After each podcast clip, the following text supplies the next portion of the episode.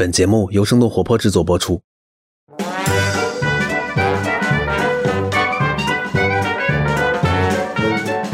家好，欢迎大家收听我们今天的泡腾 VC，我是长得好看了不起的吃喝玩乐投资人默默。我是玩过上百次剧本杀，喜欢幻想哦，就是因为喜欢幻想才喜欢玩剧本杀的 TED。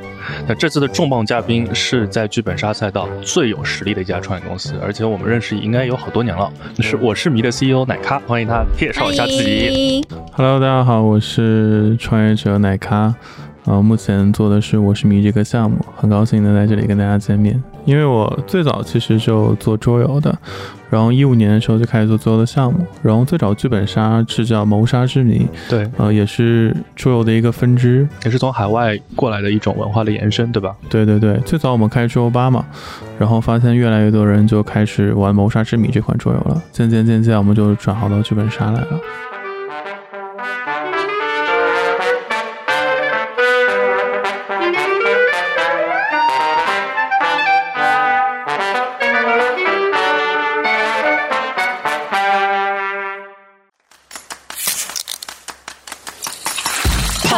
VC 有点东西，欢迎收听泡腾 VC。听身处一线的风险投资人带给你最前沿的 VC 趣闻和冒着泡泡的新鲜观点，让我们聊点冒泡的。泡腾 VC，有点东西。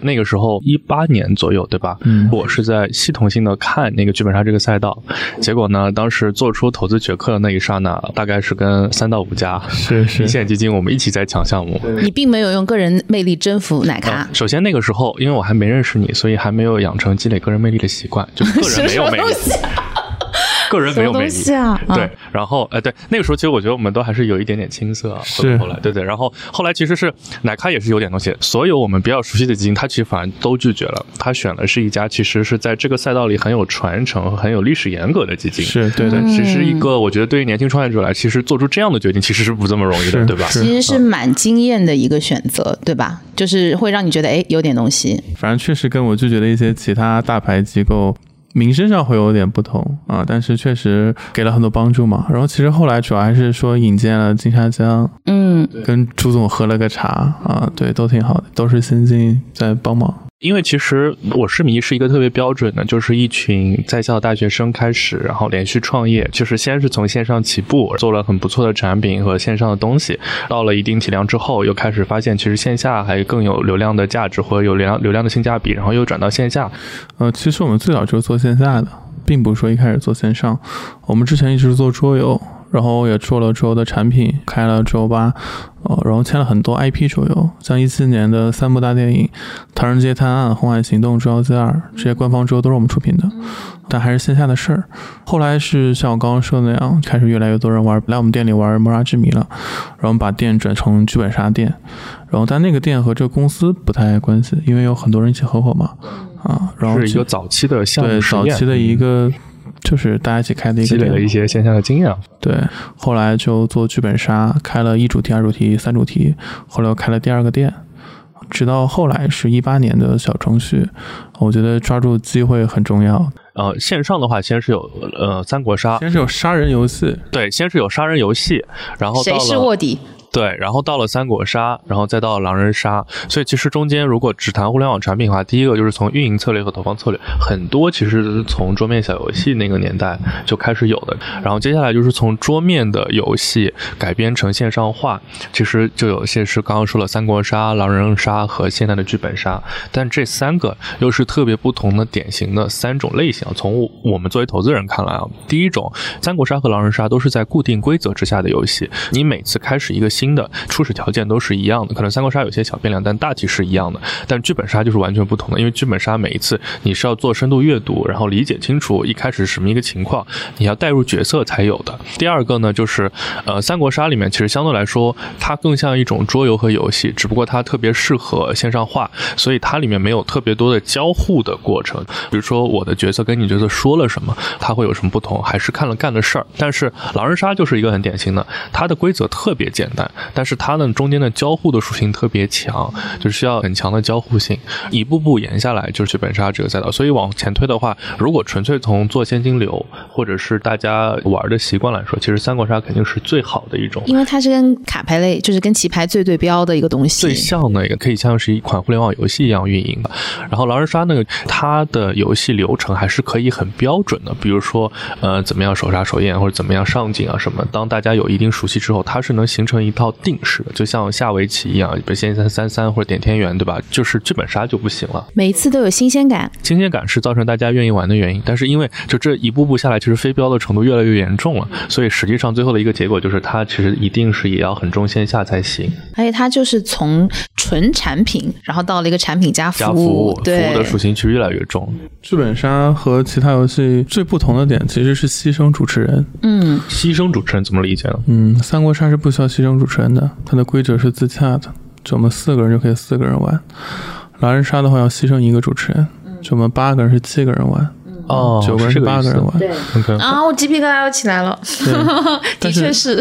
但是狼人杀牺牲主持人是可以轮替的，嗯，就我当会儿法官，你当会儿法官，他当会儿法官，啊，是可以轮替的。而且他当法官很快，而且他专业性不强，他只要报数就可以了。但剧本杀牺牲主持人是永久的。刚开始的时候，其实剧本杀这个赛道，呃，没有太多可选标的的。然后在很早的时候，我们真是还是作为 C 端消费者，先发现了这个小程序。然后他们每次玩过一次之后，他们就说：“哎，这个要是能投就太好了，或者说这个到底是谁做的？”花了很长时间去找是谁。而且我是真的是有一段时间，我是发现有很多我关注的奇奇怪怪的公众号被转移到了我是迷旗下，我不知道大家有没有是的，发现？是的，是的，是的。对，展开讲讲是什么样的公众号？深夜情感类。不是不是不是，就是那种可能是小游戏，然后或者是有一些轻内容类，就是很多年轻人可能会比较感兴趣的 topic。是我们当时的比较愚蠢的一些语音方式，就是建了很多公众号，然后名字各种蹭蹭热度，对，然后进去之后，公众号下面第一个菜单就是新我是名小程序。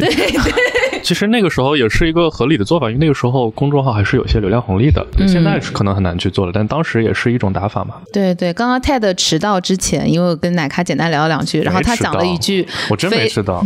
这句会被剪进去的。对他讲了一句非常有意思，他说什么？准备是留给有机会的人的，就你没有机会就不要瞎准备了。哇，机会来了，是不是本期金句？对，我觉得就是他们踩中了好几个风口，而且就是当时他们一开始做我是迷的时候，其实是狼人杀什么那波已经在尾声的那个阶段了，剧本杀这样的一种新型的这种互动方式，然后慢慢的再起来，然后他们还做的是小程序，因为那个时候小程序也是新的，我记得那个时候还刚刚处于就是一些工具性、功能性，比如说互相递名片或者互相查一些基础信息做小程序。那个时候完全想不到小程序，我的妈呀！就是现在小程序几乎可以做任何事，从点外卖到购物到任何，但当时真的还是一个很新的尝试，而且当时做的第一波大部分其实是做工具的同学在做这个事儿。所以也要感谢当时愿意在我们什么都没有的时候就愿意给我们开发小程序的人。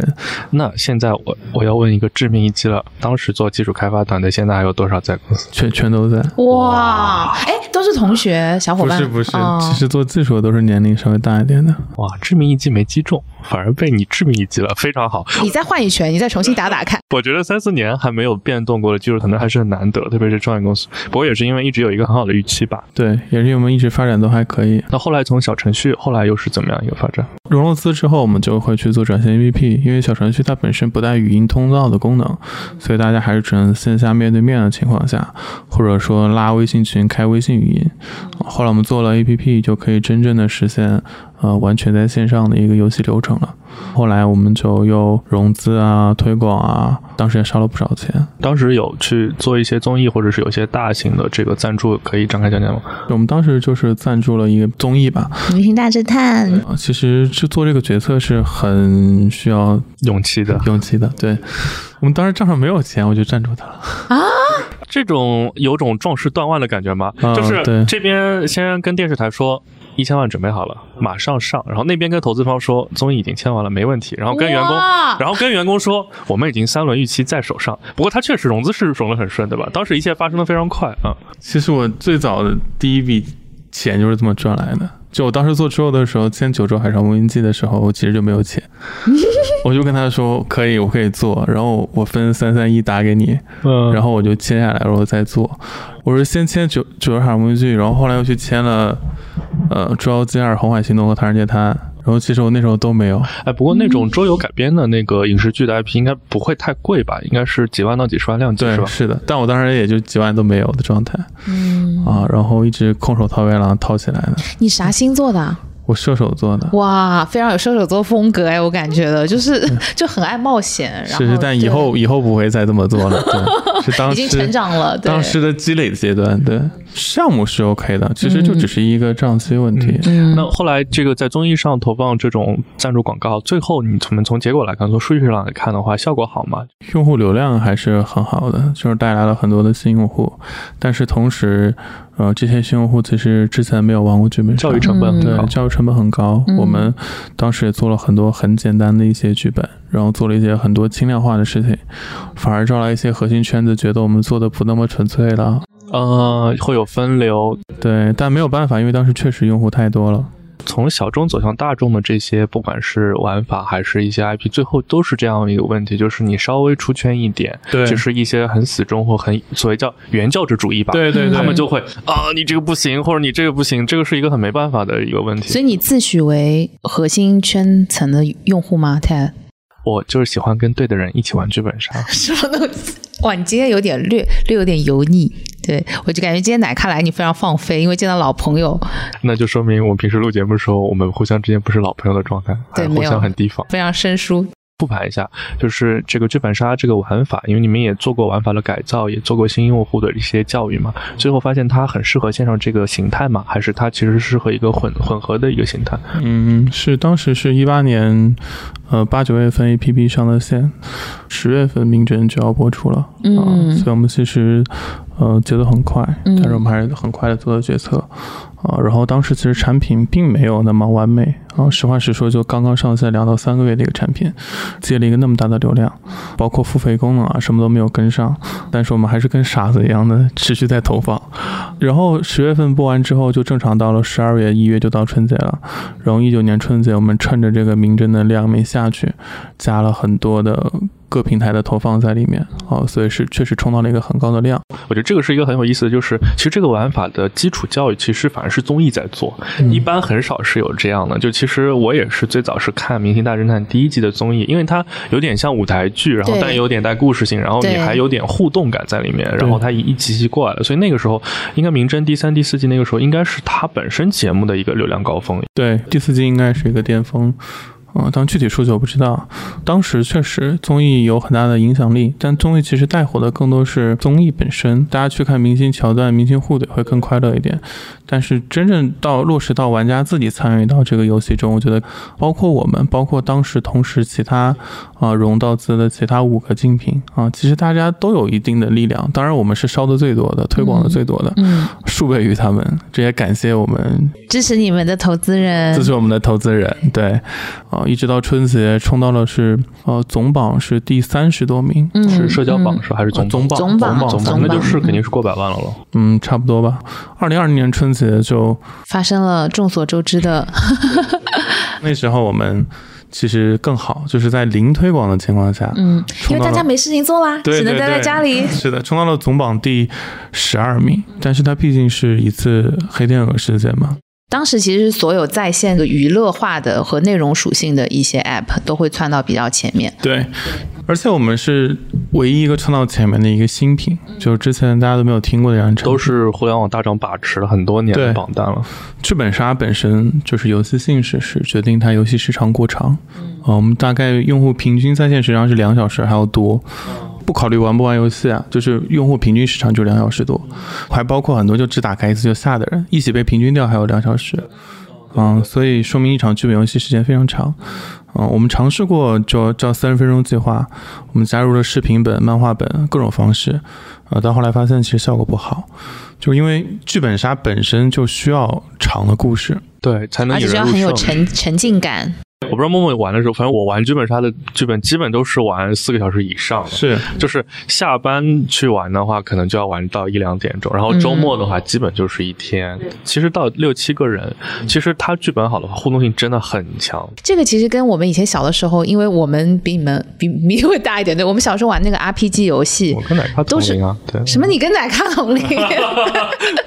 对，就是你为了看那个剧情的走向，然后你就是不会出来的那个那个感觉是一样。对，《仙剑》哦哇，，那我跟你讲，那还是不一样，因为单机游戏啊，你是在人机互动，那个互动感其实没有那么强。对。最后男生就通通去用金山游侠这些东西，但是因为你坐在一桌啊，其实互动感真的很强。而。且你是不能下桌的。而且你会发现很多同事、同学不为人知的一面，认识了很多年，觉得他人很原来你是这样，嗯，就考虑到游戏时长过于长的情况下，其实在线上对它的留存是有伤害的。嗯。大，家看着这个图标，觉得就是我要花三小时再打开这个，对，心理门槛会高对，，心理门槛会比较高。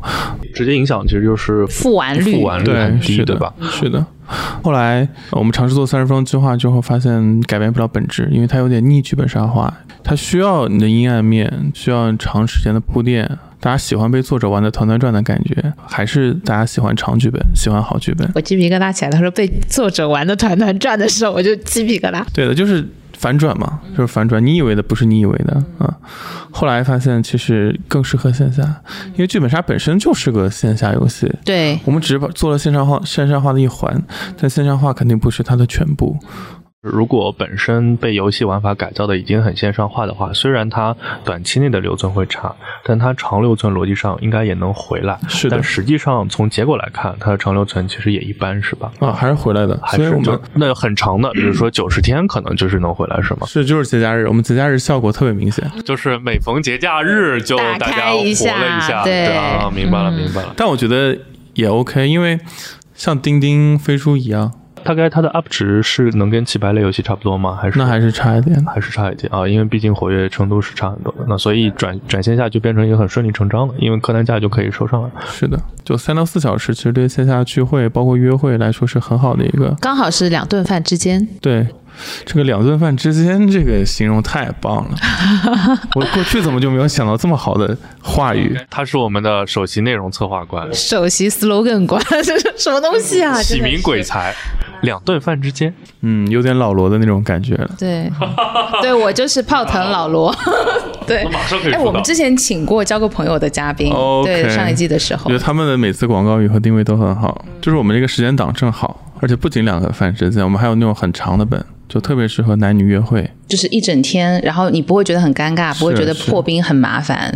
在做线下之前，公司大概是多少人？做公司线下之前大概就五十多个纯线上的，现在我知道一百八十个人，非常好，嗯，果然是这个课代表。那就是多帅这些人，说实话，对一个年轻的创业公司，管人的管理难度是直线级上升，特别是一涉及到线下，你又不可能在一个城市先打透，肯定是嗯涉及到异地管理，嗯然后线下管理。说实话，线下管理真的线下做得好的人，多多少少有一些老油条，是。就包括之前咱们看那个生鲜便利，或者是看那个货柜到家的赛道，也是，就是很多比较江湖气。对，就融了极其多的钱的，数亿美金也没有用啊，就很快就是付之一空嘛。所以就是这个是不是在中间有没有什么有趣的事情跟我们分享分享？管人我觉得是第一步吧。就，呃，我们其实偏服务业，就我们本质上只要管人就可以了。嗯，嗯、其他像什么餐饮零售管的要比还有什么供应链啊，对啊，供应链、库存，然后冷链，他们都要管，所以他们的店长要求会比我们要更复杂。哦，实际上我们的店长要求会比他们要稍微轻一点。哦我们主要就是带好剧本，嗯我、做好服务就可以了。所以整体上来说不算太难吧。加上我们也比较扁平化，我们实际上就只有只有三层吧。对，嗯就总部到店长到 DM 就没有了。这个行业管这个游戏主持人叫 DM，DM。应该就是就是应该叫剧本的主人是吧？对对，剧本的主持人。然后我们基本就这三层。像上海的话，因为上海已经有十个店了，所以上海十个店就去店长化了，啊、全部都归到一个叫上海分部的组织里来，嗯啊、怎么去管理？然后将来江苏目前开的店比较多了，然后浙江开的店比较多了，可能也改成分部的形式，今年准备开多少家店？全国准备开一百家吧。一开始选择的直营联营还是这些模式，当时有一些考虑吗？哦，是的，我当时是大量学习，就我从决定做线下的时候，我就把什么星巴克、名创优品，然后 全都读了一遍。哇所以我觉得名创优品很棒，就名创优品那本书叫《名创优品没有秘密》，嗯，我觉得那本书写的挺好，我用了他们的直管模式，就是加盟商啥都别管了啊，这就很好。他只出钱，然后只要负责分红就好了。对，就是我帮你赚钱，你就站着就可以了啊。然后这种模式就很好，嗯这样所有的每个店的店员，包括最小的 DM，我们都可以直接管理。而且我们企业文化也很好，就是我叫奶咖嘛，然后我们线下管理叫绿豆，然后什么趣多多、虾饺、团子都是吃的，都是吃的。对，就不得不说，你这几年确实长胖了不少。说实话，这个我也长胖了不少。没事没事，隔着麦克大家看不到，无所谓了。对，哎，如果让你选一个那个食物做自己的那个标签的话，你会选什么？一点点吗？呃，小馄饨或者是啊酒酿小圆子啊，你想抢了我的，说小圆子那，我绿豆糕、绿豆汤好吧？啊绿豆汤，可以可以可以。你管线下那么多人，你全叫真名你记不住。你，确实年轻人的东西。对你随便叫个布丁、蛋糕什么的，一下就能记住，而且对于客户来说很好，对，啊就是因为你是一个服务型。对。对，你会说，哎，你给奶咖一个好评哦，嗯。对你给林世豪一个好评哦，林是双木林，世是世界的世，豪是豪杰的豪，好难对，哦，很奇怪，对，然后这样介绍：林世豪是福布斯三十优三十，不重要，不重要，那都不重要。对，哇，没关系，这里说我觉得非常适实。对对对，但是是胡润的，是胡润的。哦，给胡润三十 U 三十的奶咖一个好评。哎，所以我们怎么去提升 DM 的幸福感？呃，DM 不需要幸福感，DM 就服务你们，让你们有幸福感就可以了。就是他就变成全职员工就好了。所以，当你们八个人聚在一起玩剧本杀的话，实际上你们只有七个人可以玩。然后被牺牲那个人是从今天三小时从头牺牲到尾，他是不可以轮替的。哦，你这么一说，终于解释为什么后面我不愿意玩了。因为你总是那一个对我从小到大，我狼人杀的时候就老做法官，哦但因为时间短就算了。是剧本杀因为每次都有一些新人之类的，最后搞到最好，哎，我我来我来。结果确实剧本杀的法官真的是很牺牲。没有任何游戏体验的。对的，对对对，你就是像一个冷静的旁观者。各种读剧本哦。不过有一个好处是能看透大家啊，原来原来你是这样的啊。但是大部分大家都愿意牺牲，因为说实话，我们八个人一起玩，有七个人是用三到四个小时去找到真相是什么，嗯，有一个人是打开书的第一页就告诉你真相是什么，啊对，这个是很大的影响。所以剧本杀有一个不一样的地方，它有倒点逻辑。嗯，哦，这是狼人杀不存在的到点逻辑。就是狼人杀其实也很火，当八九个人吃完饭，火锅店都不用离开，一个火锅店就可以玩了。对，其实也是解释了我心中一个疑惑，就是现在的狼人杀的馆子，大家是往里填填充率，但其实你是不是有一个很好的 host 主持人什么，其实也 OK，而且也能拼桌什么无所谓。但是在剧本杀这个，我不知道你们有观察到没有，就这两年有这种流串游戏主持人的这种感觉，就是他其实全职是以写剧本杀脚本加上那个做剧本杀主持人为主营业务，他甚至可以带一些孵化道，就是他有点像打游击队一样，就是这个公司今天要团建，那个他就去做，把就是东西道具带来。对对对对对对。剧本外卖，对我们用户来说，其实一个剧本只能玩一次，嗯但是其实对这个游戏主持人来说，只要大家没玩过，都可以去玩一次，对所以对他来说反而能复用了。是的，我们也有外卖，我们帮很多大公司的团建，像团委，哦、包括还有未来车友会，然后宝马迷你车会，我们都是外拍的形式，就我们派一个 DM 过去带本儿，叫那个名字，但不是主营业务了，主营业务还是到店逻辑。还是为了增强服务体验嘛，对吧？对这还是一脉相承的。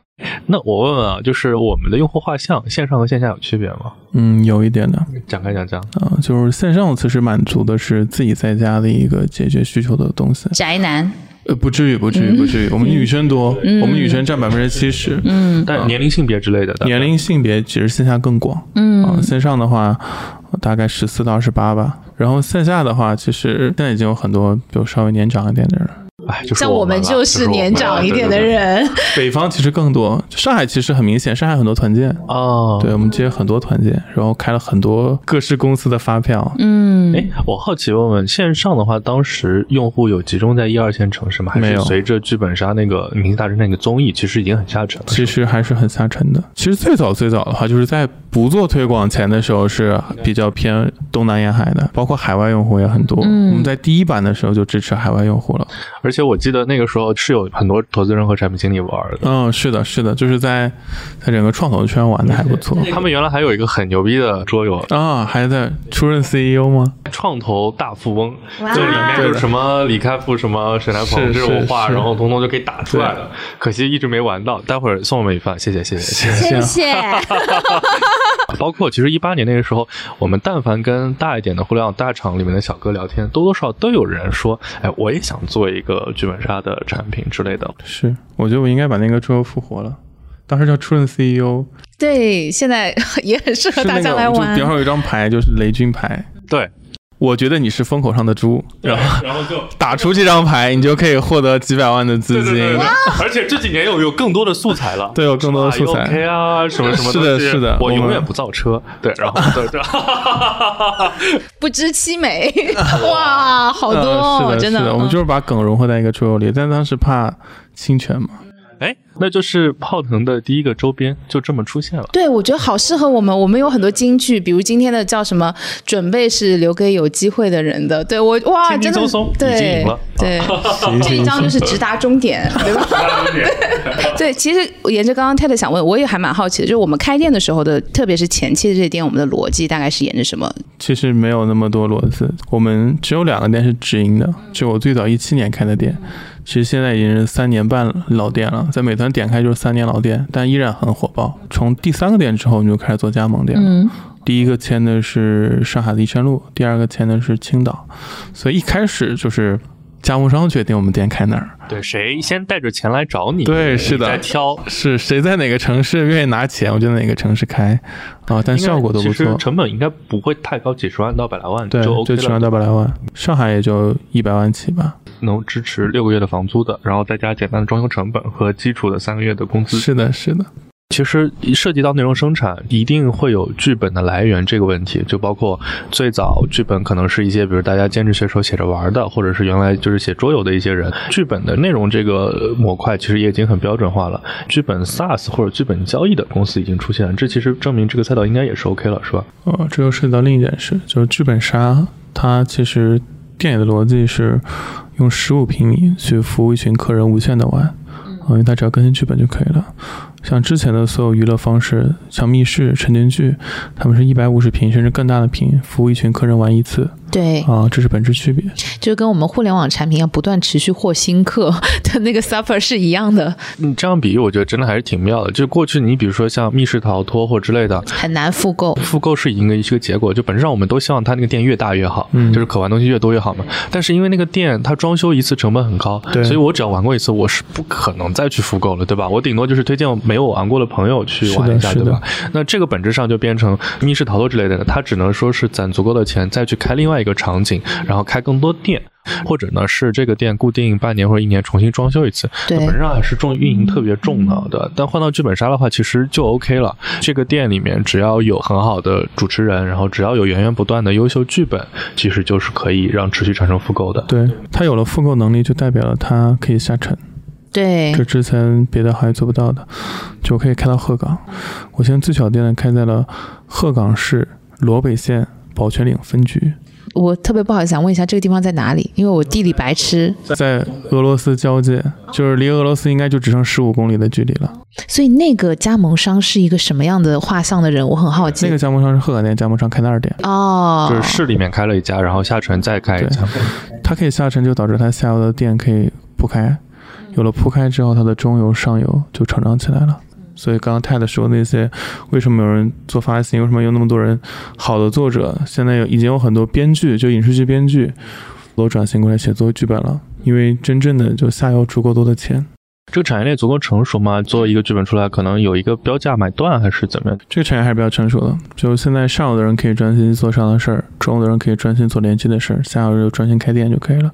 因为之前我觉得有一个用户体验很差，玩一次的门槛真的很高，就是你想玩一个好一点烧脑的本，就我觉得四个小时起步吧。但是呢，在一开始这个剧本鱼龙混杂的时候，当你花了一个一两个小时，你发现这是什么垃圾？对，结果最后一翻牌，发现他那个最后的结局好，中间我就是烂尾，对，就真的写的很烂，你知道吗？然后你就觉得哇，但是你已经有那么多沉没成本了，就是硬着头皮弄下来，那个时候真的很伤游戏体验。包括最早的时候，我们都是从网上去打印因为根本就没有现成的可以买。对对对，所以那就是最早最早阶段嘛，就是野蛮生长阶段。其实过了二零零年之后，现在其实整个行业里已经有非常完备的一套体系了。呃，基本目前的每个店的本质量都不错。嗯，因为那天我们在我们的那个听众群里面聊说我们会聊剧本杀这个 topic 的时候，就有我们三群就有个小伙伴在讲，他也是个投资人，就从他们角度来讲，其实他们会比较关注这个行业真正的可标准化和规模化复制的前景。比如说，我们时光倒推回两三年前，就是当时他刚刚起来去尝试玩的时候，就确实会有这样的问题。对对对对对对，所以就是刚刚其实奶咖 somehow 已经回答了，我刚刚回答比较重要两个点嘛，一个是必须到店，一个就是它能下沉。对，我觉得其实这种浓缩已经是不像是只做线下一两年的这种感觉，归纳总结了还是有一些方法论的。之前其实剧本里面还有一个流派，就他们当时呢是希望通过 AI 或者怎么样去生成随机的剧本，但是最后好像这样的剧本并没有成功，是技术还不够好还是怎么样？我觉得这就是服务业的本质吧。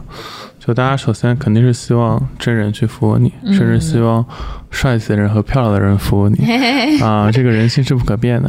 然后 AI 是很好的方法，但我觉得 AI 可能更多适合做一些科技店啊，就像海底捞，它其实也会有一些科技店，然后那个店都是机器人去送午餐，声光电，嗯，对然后包括那个店的投影效果也很好，然后，但是它不可能作为一个主力去推的事情，啊，就一样逻辑。如果有这种很好的技术的话，我们可能也会去做开一些科技店，或者做一些科技主题。对，但现在还没有看到结合特别好的一些地方。对，首先就是 AI 的技术成长，我觉得还是需要时间的。呃，其次就是我们每每个内容不一样，你要去做匹配。就打个比方说，玩家一开始推说，哎，这个凶手可能是一个左撇子，嗯，然后就一直沿着他的左撇子一路走下去了。嗯，那这个时候，我们的 DM 就要出来说，对对对，你好像根本没有关系之类的。对对你好像有点不太对，然后他才能把它搬回去。啊，这种东西 AI 是很难处理的。对，所以其实刚刚那个我们讲了很多，就关于线下开店、线下体验的这种有体感的，包括有演员互动的这样的环节。然后其实跟我们之前聊过的一些互动剧啊，嗯，在上海应该很多人去玩过什么《金钱世界》，是对，然后还有那个 Sleep No More 就不用说了，对，还会有很多其他的这样的场我馆剧。们有个叫《江湖物语》。桃山江湖物语跟 Sleep No More 是一起推被摩天轮推在一起的，我们还上过摩天轮的首页，哇，就跟效果文化和开心麻花一起上过首页。其实我们定义就叫无声不止我是迷，我是迷不止剧本杀，就无声是我们整个公司的名字。名字对，目前整个休闲实景娱乐这块儿，我觉得是机会刚刚开始，等一下，等一下，什么叫休闲实景娱乐？可以解释一下？嗯、就是包括剧本杀、实景剧本杀、密室，然后小沉浸剧、大沉浸剧、互动体验剧这种东西，机会刚刚开始，因为刚刚过了二零二零年，啊、这个九零后开始奔三。零零后开始奔二，啊，这群的消费群体真正开始起来啊，他们的钱包里的钱真正开始对这个市场有影响的时候，啊，我觉得这是我们呃能抓住当前机会的主要原因，啊，也是为什么说，二零二零年剧本杀火爆了起来。我觉得二零年就是一个节点，再也没有二十岁的九零后了。嗯，而且我觉得是疫情真的是让大家回归到了线下的场景，某种意义上，因为在你没有不能去线下消费的时候，你没有意识到自己很依赖这种现实社会的互动的。就是在那个之前，你可能比如说你在家玩玩游戏或者什么，你觉得挺好的，因为中国互联网渗透率已经全世界最高了嘛，其实最后我们会发现，线下最后留下的就是一些能提供基础交互服务的一些东西。而。且是只有线下才能提供对，比如说像是餐馆、场景式的消费、教育，实景互动，那至于就是卖一些商品的标品啊这些东西，我觉得真就是电商就好了。做个简单划分，去医院里，比如说你要问诊，嗯，它是一定是要线下的，嗯。但是你是开药拿药，其实完全也可以去脱开线下这个东西了。所以我觉得这个趋势基本是已经扭转不了了。有观察到当时跟我们一起在线上做的那几家小伙伴现在在做什么吗？实话实说，基本都不见了。对不见了。然后我们现在在线下面对的是线下新的一些，对，面对的其实它不是新的品牌吧，嗯，就是全是一些小地头蛇。嗯，线下确实很有意思，你就像教育也是一样，K 十二一分的话都是区域龙头，但这个区域龙头里面也有很多当地很小那种特别小的机构。从你看来，就是真的很有竞争力的基金竞争，有哪些你感觉是他这样搞下去肯定是没戏的？对，只能做你加盟商了。嗯，首先是这样的，就整个其实大的服务行业，真正连锁的品牌其实不多。对比餐饮和零售来说，整个服务业的品牌力是不够的，大概也就只有酒店、呃健身啊、或者教育嗯啊，大概就这些品类。整个休闲娱乐这块儿还没有出现。像我刚刚说的，也可能是九零后没有涨起来，嗯所以我觉得未来是有机会的，至少这个行业能留下三到四个品牌吧。我是米肯定说要做第一个品牌，那后面的三到四个品牌，我希望是我孵化的啊，嗯甚至是有被我并购的。那我们剧本杀这个赛道里面，如果要形成头部的连锁化平台化，最核心的赋能是什么？这也是我要讲的，就是呃，中国人是很有创业精神的，嗯，非常就。大家在想开的时候，哦，一般情况下，在你品牌力不够足够强的情况下，大家就想自己搞，嗯，所以这是很常见的事情。中国人是有这个传统。我就拿个本子来就好啦。对，那 LP 想想就说，哎，就我不用给钱，我自己做 GP 就好了，对吧？我自己投，LP 点。哇，你这段真的是要 要被剪出来，循环播放。但是就想自己试试看对嘛。，大家都有这个想法，所以之前，呃，你不是品牌力特别强的话，服务业行业就很分散，啊、夫妻老婆店也好，兄弟合伙店也好，哦，本质上来说，你很难去让他们愿意加盟你。嗯之所以不一样，就是我们首先有个线上的产品，啊，我们有之前做了那么多的推广，啊，这是和其他不一样的地方。线上最好的一个这个赛道的产品了。本身是有一点品牌影响力的，所以导致大家愿意加盟你。还有一点就是剧本杀我们的模式就是托管模式啊，大部分有愿意用闲钱，就啥也不用管，这对他们来说很轻松啊，这是其他不一样的。加盟方式上的特点。对加盟方式同样模式，我们切的其实还是三层加盟模式，包括大家熟悉的便利店，很多零售店都是用这种模式。哦，让那些人拿自己的血汗钱出来加盟的模式，哦，反而也不一定合适，基本都想自己干。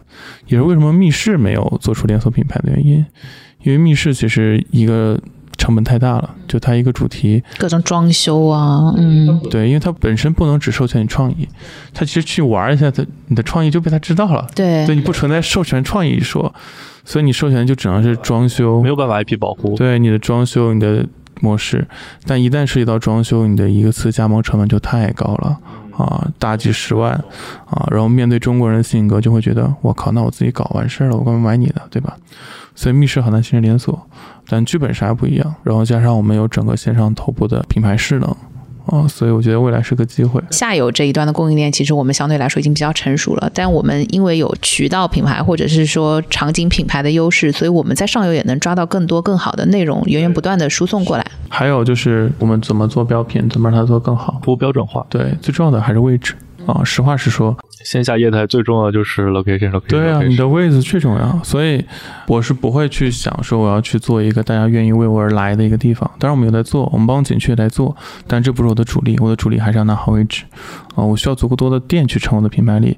那虽然我们大部分业态都在点评和美团上，但大家扫着扫着发现好几个 logo，那你带给它的效果是不一样的。剧本杀这个赛道，它有什么核心能力是需要总部来赋能，或者是需要去给线下店去提供支持？这样的话，就比较容易形成所谓的连锁嘛。其实就是四加一，我刚刚只说了四加一里的一个，嗯就四的话，我自己定位就是位置、装修、人和剧本，加一加的就是品牌力。嗯，对我刚刚聊的是四加一里面的第一个位置，然后第二个主要就是装修，啊、就首先我们的装修是很 nice 的，然后当然在上海，实话实说，在上海跟一帮富二代比不太了。就是还有更 fancy 的场景，我记得以前有那种花几千万装修那个狼人杀的、那个，是是是，上海有家店就花五百万装修，一个门头花掉十九万。那很酷，回本周期十五年。对你纯在上海跟这帮人比装修我比不过，但是尤其到了小城市都不用太小，就到南京，南京说我有被冒犯到，没 有没有，就是我们的装修就已经很顶了，很顶了。然后你再到更小的城市，尤其是那种夫妻老婆店，那根本就是房间找个桌椅的状态，跟我们这种装修是完全比不了的。啊，这个是我们集中管理的优势啊！你很多自己起店的人他是没有这个能力的，这是便利店和小卖店的区别吧。然后这是位置装修，还有就是剧本。剧本的话，就首先上游、中游已经发展得很好了啊，但是啊，更强的还是你下游购买力。我我店越多，购买力越强，我话语权就越大。这个没有办法。大致的话，我们一个月可能要采买的剧本大概到什么量级？大概一周一本吧，平均一周一本。那上映速度还是很快的啊。对，然后我有一周一本的购买力，我现在手握四十个店的购买力，那我将来口手握一百多家、几百家店的购买力，那自然而然是有话语权的。对，其实你就相当于是一个发行渠道嘛。对，就是对于 IP 来说，他其实也希望自己辛辛苦苦写出来的本子能够被更多的人玩到。渠道都说的美丽了，就说到底就是钱，就是购买力。你有足够的钱来买，那自然的话，剧本的作者就是愿意来找你聊嘛。对，反正就是购买力强，你的好本优势资源会拿到快一点。啊，然后就是第四点就是人，这个行业其实是在没有上升通道，我是希望给这个行业一个上升通道的。就说到底，你叫他 DM 也好，叫他 NPC 也好，他就本身还是服务员。嗯，啊，这个是我觉得大家要认透的。就是你你认透不了，DM 认透不了，DM 的父母认得可透了。嗯，啊，他会说你干嘛呢？啊，我这大半辈子让你上大学，你你到店里当服务员，啊，父母就会这么想。然后父母是希望自己的孩子能成长的。哎，他们也可以出道。啊，那个就比较久远了。我们是给这个行业一个人才一个机会，就给你一个上通道。你做得好，你可以管一个店，管多个店，对吧？甚至管一个省，管一片大区。自己变成一个老板。其实我觉得这种观念也属于老观念了。其实因为你看海底捞都上市了嘛，你知道海底捞一个店长一年能赚多少钱啊？反正肯定比你多啊。什么十个我还不止，好不好？就很夸张的好不好？对啊，所以就是我们有上升通道啊。像这种很复杂的服务行业，服务的上限可以是很高的。对，所以我们用直管模式，这样我们才有店长的位置可以让你成长。嗯，如果不是直管模式，那店长就加不上了。对啊，那店长怎么会让你来当呢？那人才就聚集不过来。而且我们跟海底捞不太一样，就是海底捞还是偏向于比较简单的重复的一些内容。嗯，我们每个 DM 还是要有一些自己的故事理解的，他至少有一些内容有自己的思想。他其实会有自己再创作的那一部分。对对，有自己再创作的一部分。不一定完全按照剧本去演的，所以作为爱好者，其实做这个工作是很幸福的一件事情。是的，是的。然后回到我们四加一，就是呃，装修、剧本、人，呃，还有位置，然后加一就是加了我们品牌力。品牌力不仅仅说是我们能去加更多的加盟商，还有我们能去聊更大的品牌的合作，包括目前有迪士尼。宝马其实有很多异业合作的机会，比如说在人家大的生态里面去做店中店啊，或者是做一些异业的 campaign，或者帮一些大品牌做这种，那就偏渠道的东西。对对对对，因为这是一种完全不同的内容形态，而且我们形式很很有趣，融合成一个游戏，而且本质是在内容的。对，品牌力就在你个人成就上也会不一样，对吧？我毕竟在一个。大厂上班啊，这是我们区域里的局部里的行业的大厂，是有归属感，会有归属感不一样。包括我们的企业文化，就像我刚刚说的。我很好奇，问一下，我们现在平均年龄大概多少岁？二十四点六。这个是加上了技术的同事，对对对，因为我去年我查过，去年是二十三点六。嗯，如果不加技术的同事，应该会更小。那我没那么算过。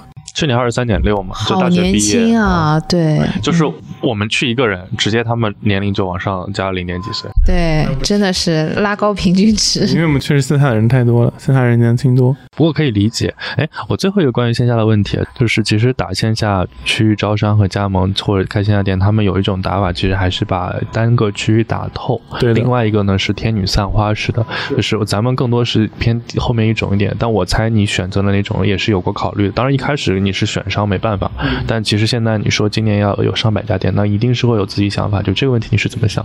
就如果一开始我资金很雄厚的话，我可能还是会去打透一个城市，包括做旗舰店，对，包括我们现在也想在上海做一个旗舰店。明白。但是我一开始既然选择了需要靠加盟商的支持啊，奶我一口。一定要做成一种生态，对，已经做成我们一种习惯了，而且发现其实并没有那么难管啊，就本质上真就是管好人就可以了。我们没有那么多太多其他需要管的东西。然后整体来说，目前我们发现，小到那么小的城市，那么小的县城都可以做好，所以我们整个信心是大增的。目前来说，短期内先遍地开花，但是后来我们要通过遍地开花，然后去成立分部。嗯，就像我上海十个店其实是去店转化的分部，包括。浙江、江苏我们都在做，但浙江还差一个城市吧，江苏已经可以做了，然后做分布化，然后慢慢把分布化这套流程抓起来。这样反而多多少少，我觉得都不用那么急的在一级市场去融资，嗯。因为其实你主要的现金消耗主要就是开店嘛，开店这加盟商肯定是越来越踊跃，因为你现在现金流是正向的嘛，对的，只要你开的更多，就会有更多加盟商会有这个意愿，加盟商的人的水平和这个实力也会越来越高，是的压是的。根就不会再介意这些东西。我觉得你讲到这里，我觉得奶咖笑的好开心哦是，啊。他就是一副说啊，投资人就是我，并不是很就今天勉强跟你们两个聊聊，就毕竟认识这么多年了，对。正常一般的什么这什么啊，今天有点满，就很忙，对，因为我也经历过大风大浪，我也经历过一年的五轮融资，我也经历过快速烧钱烧了个 DAU 就，烧了个寂寞。所以目前整个人就心态比较放和。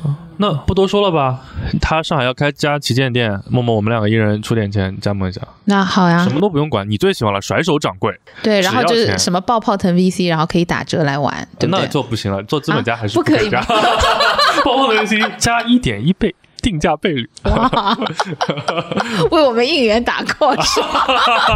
那哪个快告诉我们，我们可以加盟哪个地址？就上海就我们其实上海一直我们留了很多好位置，哦，就是嗯，因为一开始我们做加盟的时候，很多人其实金额并不多，但我一直有意的控制，像徐家汇啊、虹口足球场啊、新天地啊这些好位置，就哪怕我有一百多万的加盟商，我也没有让他在那儿开店，因为我知道那个位置是可以活下一个三四百万的店的，啊，所以一直很克制。包括之前有个加盟商就两百万要开徐家汇，我也给拒绝了。自己觉得，虽然我们是比较依赖于加盟商的遍地开花，但是我本身自己是有克制的。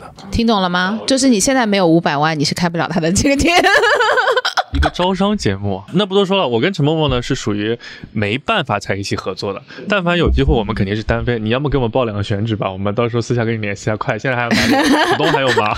浦东确实一家店。没有，哎啊，巨大的商业有机机会，会来巨大的商了业机会。对而且浦东有很多那个很好的社区，所以就是年轻人和小朋友什么的你还挺多，六五四，开始了。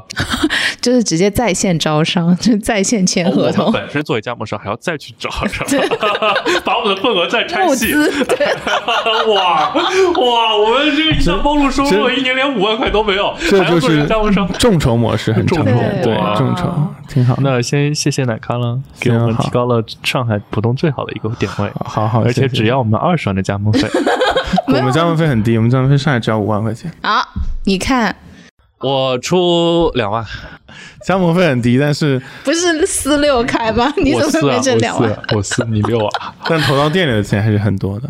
没事，陈默默全天坐在那边了，他就以后就坐在那个店里聊项目，就是聊一个创业者，就说我一定要玩一场对我一定要看你是怎么玩的。你嗯如果玩的不好的话，你就证明你这人思路不行。而且看你定什么样的剧本，你一定不要定那些便便宜宜的，你就一定要定贵的，选最好的店。而且是这样的，就是如果你新员工要面试入职啊什么的，最好让他先玩一局，对，看一看他这个人性中的弱点和阴暗面。我目前有一个活动，就是我们我们现在其实叫大运营，嗯，呃，就是我们要线上线下联动的运营了。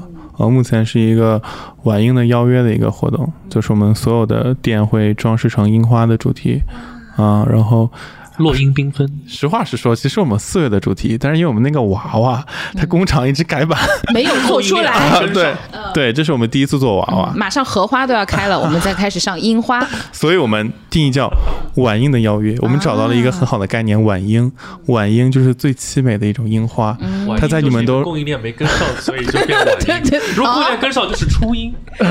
是的。这个怪但是 很好对，晚樱就可以象征那种短暂却美丽的爱情。哇。啊，反而就契合的，说明我们的运营团队非常棒就在任何情况下，对内容创意可以完整的契合上，然后可以在这个活动上可以搭配你们送一些樱花折扣券，就是就是到店消费可能打几折这种概念是吧？嗯，就是免单券，哇，免免单单券对对对，啊，那一定要是两张两张送。我们是包场免单券，哇，就是什么就是什么东西那不是可以让我们做粉丝活动了吗？就是对啊包一场只有一个人可以免单的券，啊？嗯，呃，那换一个奖品，换下一个下一个下一个，下一个。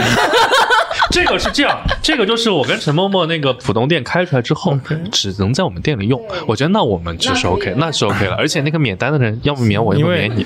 因为因为确实是涉及到一些加盟商逻辑。我们很多总部送的礼物，如果纯粹是纯免的话，对加盟商会很奇怪，对加盟商会说哇，你为什么去拿我的店全买？对，我也不能这么做。我能理解这个。下一个，下一个，下一个就是我们有那个娃娃嘛，就是我们供应链出来的娃娃，就是那个 delay 的娃娃，对，晚音娃。我们叫优米，我们的故事是一直旅行的优米，每一次故事是一个每次的小段落，然后小旅行，然后遇到的一些故事。